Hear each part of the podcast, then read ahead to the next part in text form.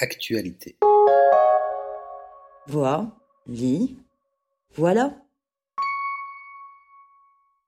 Les amoureux de Victor Husneau aux éditions La joie de lire.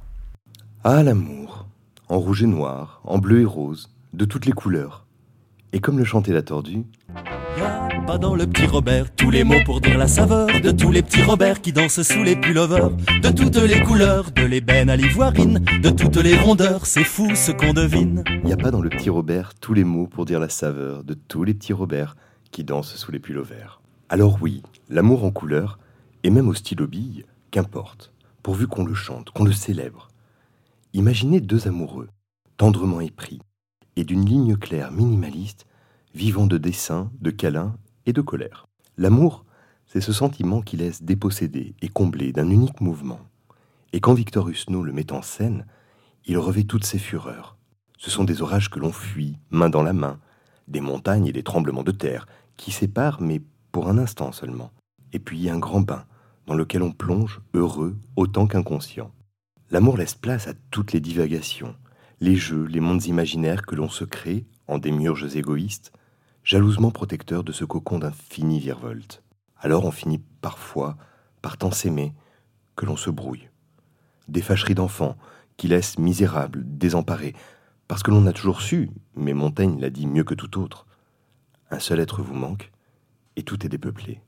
On se boude, on se terre, on s'emmure dans un capricieux silence, mais au premier bruit, on accourt, paniqué plus que pour sa propre vie. Qu'un danger se présente, et voici que l'on refait front, de nouveau main dans la main, face à toute adversité, prêt à périr. Ce qui, au passage et fort heureusement, n'arrive que rarement. On pleure de se rejoindre enfin, on rit de s'être éloigné, et les arabesques immenses deviennent les lignes d'horizon folles, à la démesure de cet amour. Victor Husneau dessine sans malice, mais surtout sans un mot.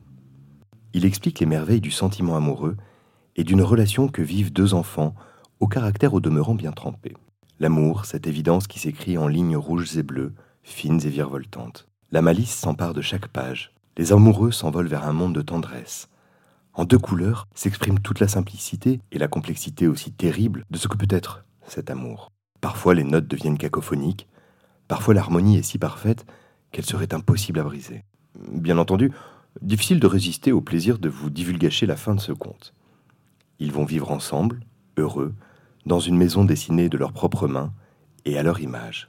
Et si derrière la fable des deux amoureux épris se cache une métaphore artistique, celle du créateur et de son œuvre, ou de la créatrice, par ailleurs, inutile de toujours tout ramener à Pygmalion et Galactée, si cette image de la relation à l'acte créatif apparaît évidente, elle donne surtout une profondeur au cinéma muet de cet incroyable récit. C'est entre les lignes que se dévoile la vérité, la sincérité d'une relation. Mais c'est aussi dans de profonds silences que se révèlent les plus purs sentiments. Comme toujours, le texte et les visuels sont à retrouver sur www.actualité.com. Merci de votre écoute et à bientôt.